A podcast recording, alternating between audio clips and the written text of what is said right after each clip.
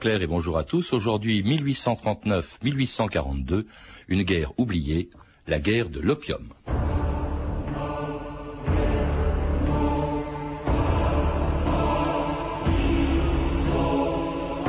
Je ne connais pas de guerre plus injuste, ni de guerre plus propre à couvrir notre pays d'une honte éternelle.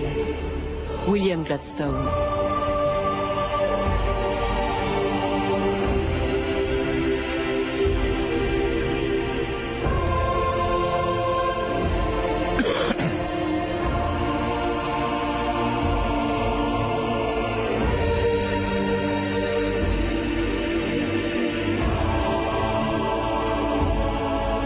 D'histoire.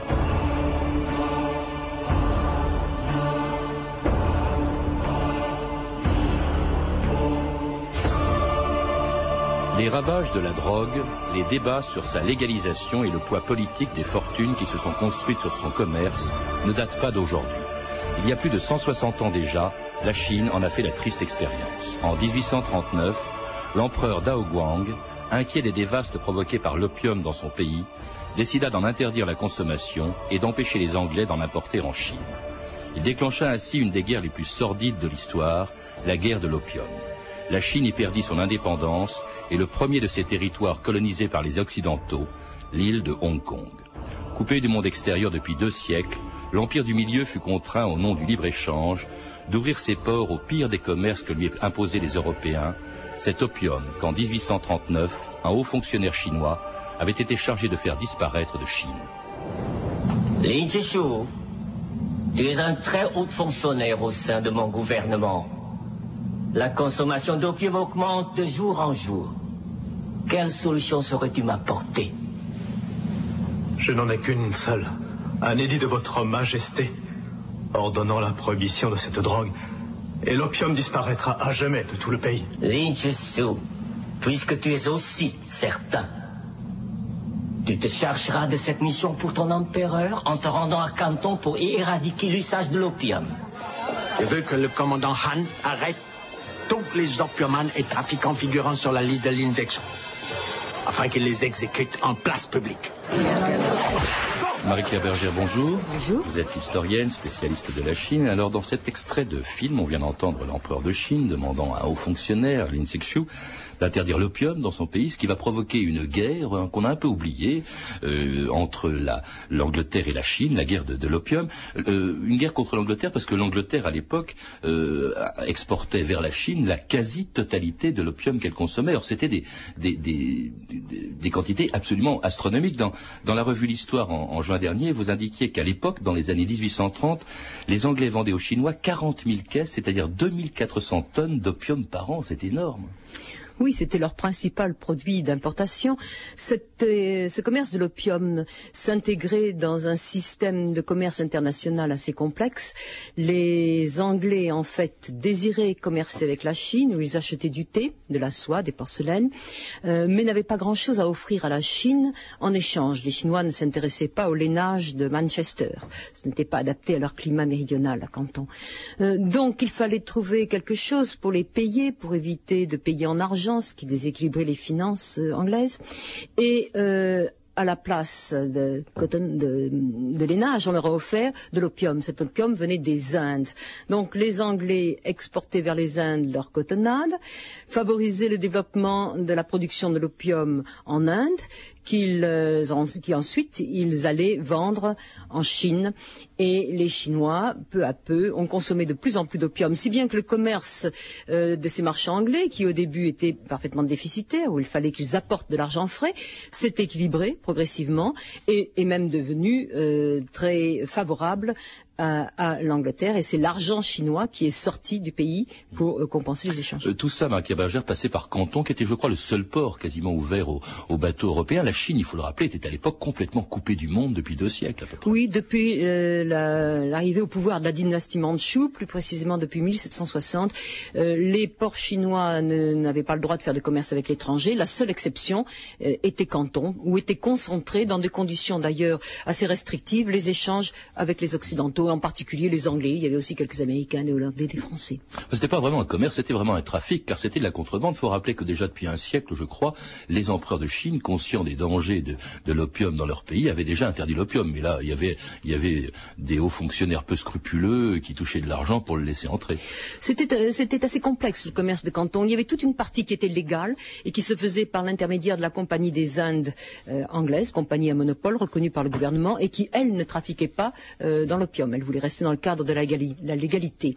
Euh, en dehors de cela, il y avait des trafiquants anglais euh, tolérés, travaillant euh, plus ou moins euh, en coordination avec la Compagnie des Indes, mais n'appartenant pas à la Compagnie des Indes, qui faisaient le, commerce de l'opium, commerce de contrebande, et ils trouvaient pour faire leur commerce beaucoup de partenaires chinois, à la fois marchands et fonctionnaires. Il y avait quand même beaucoup de corruption et le commerce enrichissait beaucoup de partenaires. Oui, et puis alors il profitait, enfin si on peut dire, à énormément de consommateurs. Si les, si les quantités négociées étaient considérables, je rappelle 2400 tonnes par an, c'est que les Chinois consommaient beaucoup d'opium et euh, d'opium qui provoquait des ravages observés par les rares Européens qui connaissaient la Chine de l'époque. La revue de texte Stéphanie Duncan.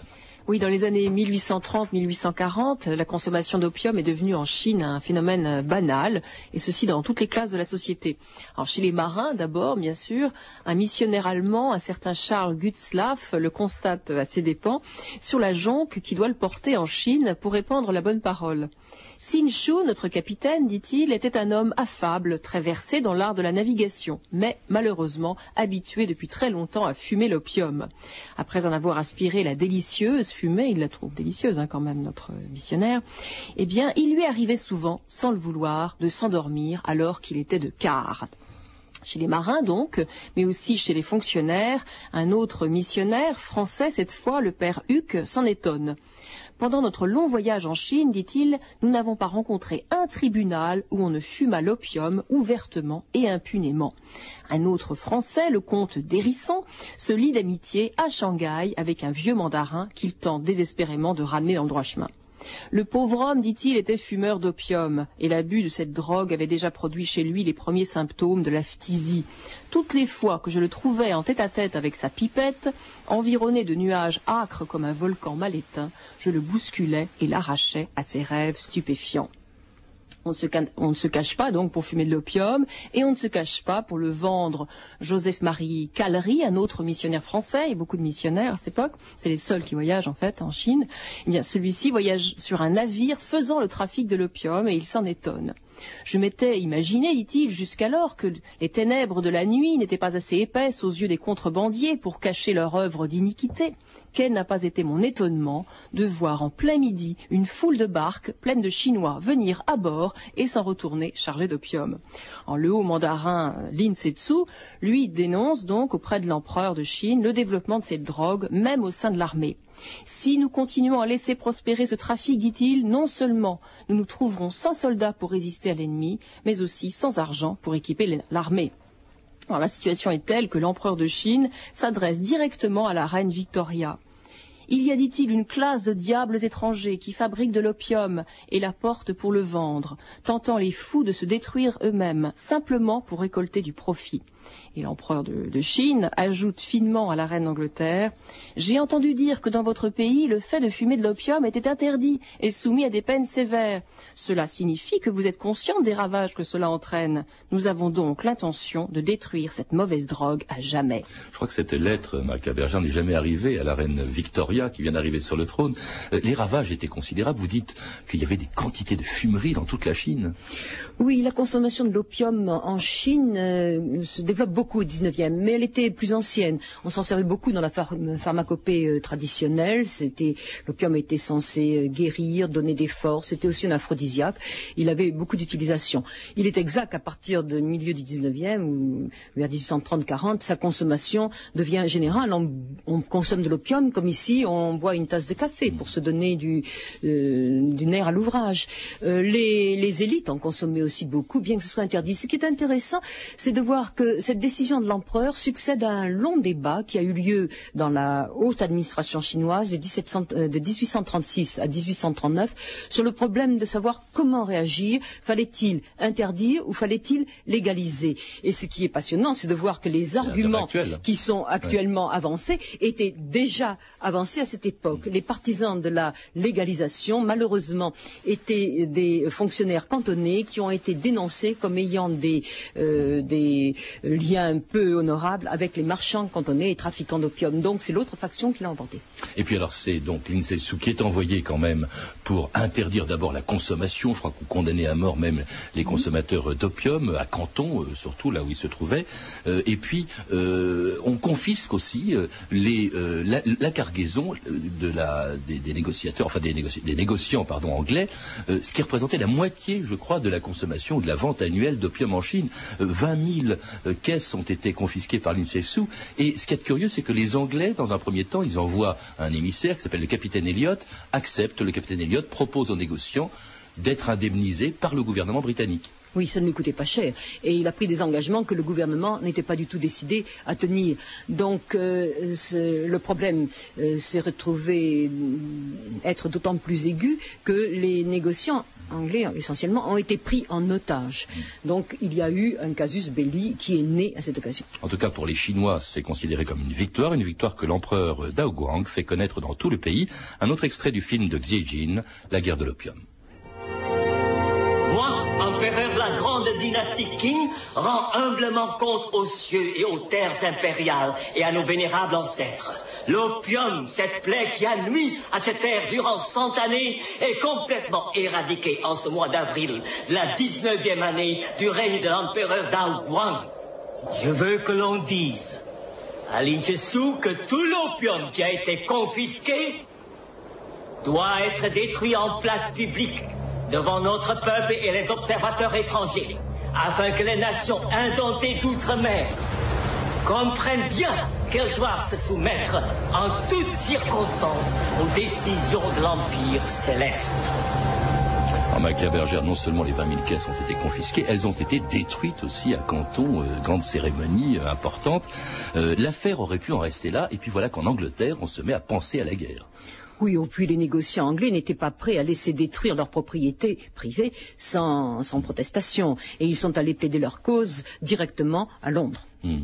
Alors à Londres, il y a quand même un, débat euh, important. Ces négociants, il faut rappeler, il y avait deux grands noms, je crois que c'est Jardine et Dent, euh, qui vont en Angleterre ou qui en Angleterre vont essayer d'influencer sur le Parlement, sur le gouvernement. Le ministre des Affaires étrangères de l'époque, Lord Palmerston, était euh, favorable à la guerre. Oui, les Whigs, les libéraux, étaient favorables au nom de la liberté du commerce, au nom de la grandeur de l'Empire britannique, et, ils ont poussé la guerre.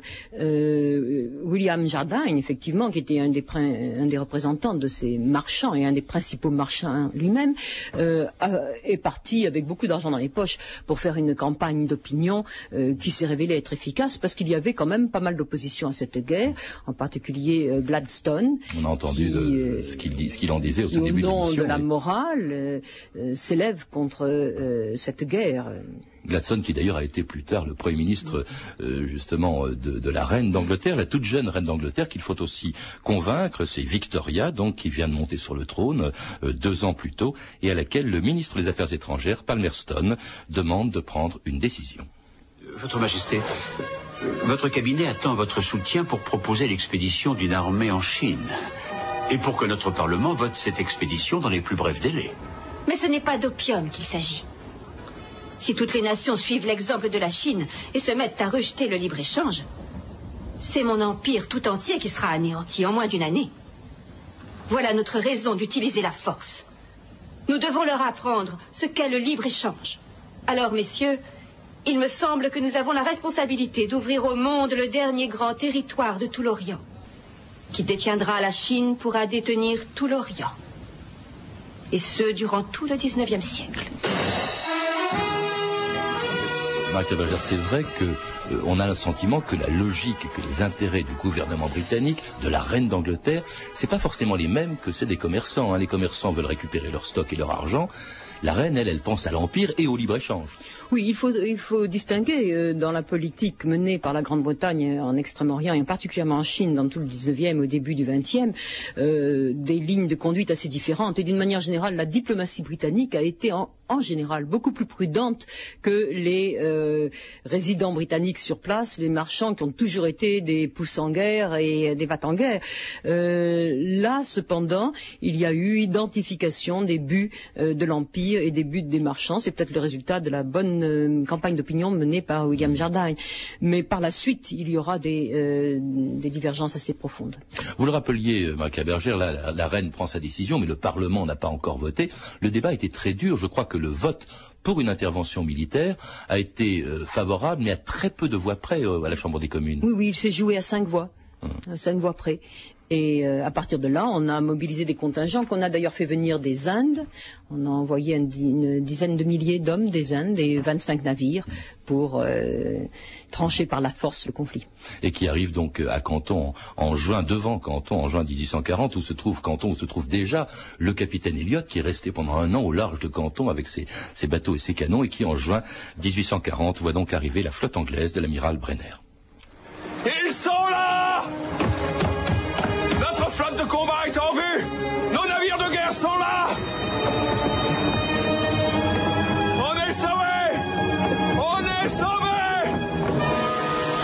Excellence, leurs vaisseaux de guerre sont à Roumen. Ils bloquent l'estuaire de Zhujiang. Quartier maître, ouvrez le feu. Sur bâbord, à vos pièces À vos ordres Arrête Arrête Feu Les premiers coups de canon de la guerre de l'opium en juin 1840. On a du mal à comprendre, Marie-Claire Bergère, comment 25 bateaux anglais, quelques centaines de soldats ont pu venir à bout d'un empire qui comptait, je crois, 400 millions d'habitants. Ils n'en sont pas venus à bout si vite. Ce n'est que le début d'un long combat pour en venir à bout. Euh, ils ont d'abord, la première année, en 40-41, euh, opéré des manœuvres euh, navales au large de Canton, où ils se sont révélés très supérieurs en armement. Donc, ils l'ont emporté. Il y a eu des négociations qui ont échoué. On a repris les combats, et cette fois-ci sur terre, c'est-à-dire qu'il y a eu des expéditions terrestres beaucoup plus au nord, dans la vallée du Yangtze, à la région de Nankin, et finalement jusqu'à Nankin, où, euh, bon, cédant au rapport évident des forces, les Chinois ont accepté cette fois-ci de négocier et de traiter. Euh, mais ce n'est là encore que le début d'une très longue marche pour l'ouverture des marchés chinois. Oui, mais comment expliquer quand même? Il y a quand même un déséquilibre énorme. En théorie, hein, euh, euh, l'armée chinoise, c'est quand même bien plus important que les 10 000 hommes. Je crois que les- le corps expéditionnaire a été jusqu'à 10 000 hommes à peine, et que les 25 bateaux britanniques. C'est quoi C'est l'armement qui a fait la différence? Oui, et puis le but des Anglais n'était pas du tout de conquérir la Chine. Il ne s'agissait pas d'une guerre de, conquête, il s'agissait d'une guerre d'ouverture. Ils voulaient obtenir la possibilité de faire du commerce dans certains ports. Il n'était pas question ni d'occuper la Chine, ni de, euh, ni de soumettre les armées impériales. Donc c'était une confrontation locale. euh, et les forces, les forces impériales, très mal armées, n'étaient pas de taille, même vis-à-vis d'un corps expéditionnaire limité, mais très bien armé. A le sentiment qu'il n'y a presque- pratiquement pas eu de résistance. Il y a pourtant un fort sentiment national. L'arrivée des étrangers, ça a dû faire un choc terrible, euh, en armes en plus, ça a dû faire un choc terrible en Chine.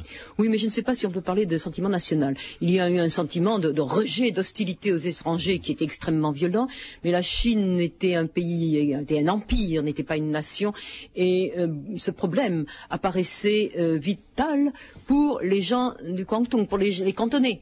Euh, les autres, ça leur paraissait beaucoup plus lointain. C'est une histoire de barbares aux frontières. Ce n'était pas quelque chose qui menaçait le cœur de l'empire. Enfin, euh, dans les frontières, hein, vous dites qu'ils s'approchent de Pékin. euh, il y a eu une expédition qui s'est approchée de, de Pékin d'assez près. En tout Oui. cas, euh, l'empereur s'incline. Il va d'ailleurs destituer euh, Lin Zexu euh, et puis négocier avec les Anglais un traité qui va marquer pour longtemps un tournant dans l'histoire de la Chine.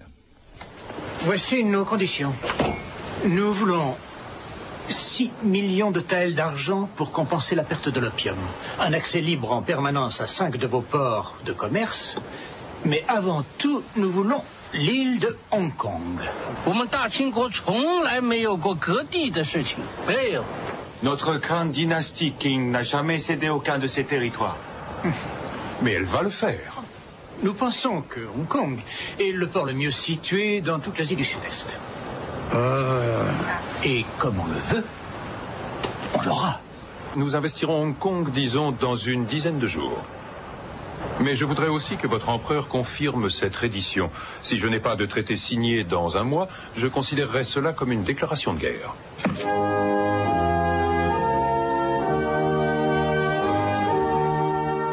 Traité sera signé à Nankin en août 1842. Marie-Claire Bergère, Hong Kong va devenir pendant 150, plus de 150 ans euh, un, un territoire britannique. Il y a quand même beaucoup d'autres conséquences qui ne concernent d'ailleurs pas seulement les Anglais. Marie-Claire Bergère à ce traité de Nankin. Oui, autre conséquence est sans doute beaucoup plus importante.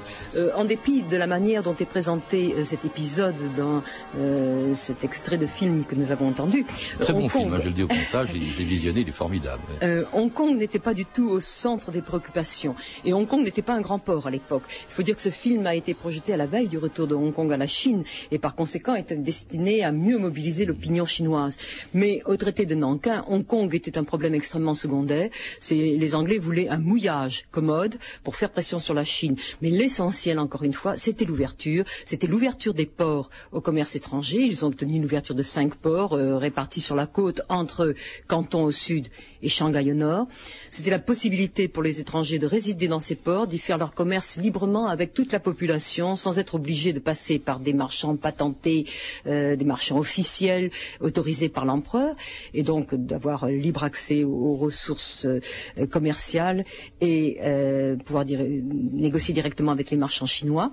Ces avantages qui ont été accordés par l'Empire chinois aux Anglais ont très vite été réclamés par d'autres puissances, en particulier la France et les États-Unis, qui ont obtenu, euh, deux ou trois ans plus tard, des traités absolument similaires. L'Empire chinois les a accordés, euh, car il appliquait là une de ses doctrines essentielles, qu'il fallait pour résister aux barbares, car c'est comme ça que leur apparaissaient euh, ces occidentaux non chinois, donc barbares, il fallait opposer les barbares aux barbares, les faire lutter entre eux afin de les affaiblir. Donc, ayant accordé des avantages aux Anglais, ils ont pensé de bonnes stratégies d'accorder les mêmes aux Français et aux Américains, de manière à ce que ces barbares se divisent entre eux et s'affaiblissent par leur euh, rivalité mutuelle. La France était impliquée, vous le rappelez, dans, ce, dans ce commerce à un moment donné. En tout cas, elle, elle le pratique par exemple dans ses colonies d'Indochine. Elle va le pratiquer dans ses colonies d'Indochine.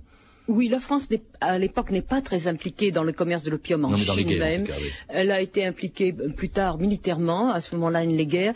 Mais euh, la France veut protéger les missions, veut que les missions reprennent leur travail. Les missions avaient été interdites depuis déjà plus d'un siècle, les missions euh, catholiques, Religieuses, religieuses et catholiques en particulier. Et la France, en tant que protectrice des missions, euh, voulait remettre le pied en Chine afin d'exercer ce- euh, sa protection sur les missions. Il y aura l'Allemagne aussi euh, qui va qui va bientôt L'Allemagne. On, on dépaisse au fond cet empire chinois. C'est le c'est le début. Enfin, quand je dis qu'on le dépaisse, on ne l'occupe pas parce qu'il est trop peuplé. Mais on, on- euh, il faut rappeler que dans tous ces ports, les citoyens euh, britanniques, français, anglais ou allemands jouissaient de l'exterritorialité. Ils étaient jugés par leurs euh, Par leurs propres par leurs consuls. nationaux. Oui. par leur propre consul, ils échappaient à la loi chinoise. Ceci dit, il, les concessions étrangères qui ont été établies dans des ports n'échappaient pas à la souveraineté chinoise. C'était en théorie des enclaves euh, gérées au jour le jour par les, étrangers, mais euh, qui relevaient euh, de la Chine en ce qui concerne la police, la taxation, le, le droit sur les résidents chinois, etc. Par la suite, ça a évolué. Autre conséquence, forcément, la consommation. Alors là, elle a encore augmenté. Euh, Je crois qu'en en 1880, vous dites qu'elle avait doublé par rapport à 1830.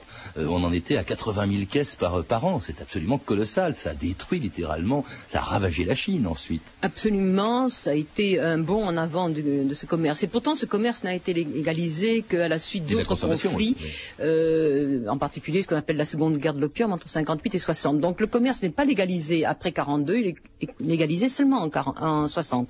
Mais entre-temps, il avait été toléré. Et il faut dire que, étant toléré, il a été l'objet de taxation. Ces taxes euh, ont ça a détruit l'État chinois, mais dans un premier temps, ça l'a en partie renforcé dans la mesure où les taxes sur l'opium On profitait. euh, ont beaucoup renfloué le budget impérial. Le budget impérial a été multiplié par 10, les recettes du budget, euh, dans la seconde moitié du XIXe siècle, alors que l'impôt foncier est resté stable. Donc la différence venait des taxes commerciales, et les taxes commerciales étaient perçues essentiellement euh, sur l'opium. Donc on avait là une retombée de la légalisation du contrôle de l'opium qui a servi partiellement à la modernisation de l'État chinois, mais elle a servi, cette légalisation et ces taxes, beaucoup plus à la construction des États coloniaux en Indonésie et en Indochine. Et sur des bases, en tout cas très malsaines, hein, évidemment, la consommation, une consommation énorme euh, en Chine qui ne s'arrête qu'avec Mao Tse-tung pratiquement. Hein. Il y a eu quelques petites interruptions. Ça s'arrête avec Mao Tse-tung, ça reprend, dites-vous, après sa mort en 76. Euh, qu'en est-il aujourd'hui de la consommation de l'opium en Chine Euh, bah, et du commerce Il y a eu quand même beaucoup de tentatives pour l'arrêter, en particulier l'Empire lui-même en 1906 a fait une tentative de réforme généralisée avant de chuter en 1911. Il y a eu ce qu'on appelle la nouvelle politique où l'Empire chinois a essayé de se moderniser. Et parmi les programmes, en 1906, il y a eu l'interdiction de l'opium. Et pour cette fois, l'Angleterre a coopéré et s'est engagée à freiner et arrêter le, le commerce de l'opium. Donc en 1917, pratiquement, il n'y avait plus d'opium. Mais aujourd'hui, vous dites qu'il y a encore un commerce, cette fois-ci vers l'Occident. C'est presque une espèce de revanche sur ce qui s'est passé il y a 160 ans. C'est à travers la Chine, par exemple, que transiterait une partie de, de l'opium du, du fameux triangle d'or, euh, Laos, euh, euh, Birmanie. Oui, le, le- le commerce de l'opium est reparti. Et puis ensuite, Mao Tse-tung l'a l'a vraiment arrêté. Euh, et puis après, après la mort de Mao Tse-tung, au moment où on a libéralisé l'économie chinoise, décentralisé son administration, et où le Parti communiste s'est allié avec un certain nombre de féodalités locales, on a vu repartir euh, ce commerce, à partir en particulier des provinces du nord-ouest et du sud-ouest, voisines des régions productrices. On a vu aussi un retour de la culture. Merci Marie-Claire Berger. Je rappelle que vous, donc, vous avez publié un article dans la revue L'Histoire de juin dernier intitulé Les guerres de l'opium en Chine et puis aussi une histoire de Shanghai dont j'espère bien de nous parler un jour qui a été publié chez Fayard, un livre passionnant. À lire également L'opium, histoire d'une de Paul Butel, publié chez Perrin. Vous avez pu entendre des extraits du film La guerre de l'opium réalisé par Xie Jin et produit par Email Film Studio. Vous pouvez retrouver ces renseignements en contactant le service des relations avec les auditeurs au 0892 68 68 10 33 34 centimes d'euros la minute ou nous contacter sur franceinter.com. C'était 2000 ans d'histoire. Merci à Michel Thomas, Antoine Vossa, Violaine Ballet et Virginie Bloch-Lenné. Revue de texte Stéphanie Duncan, réalisation de Anne Kobilac. Une émission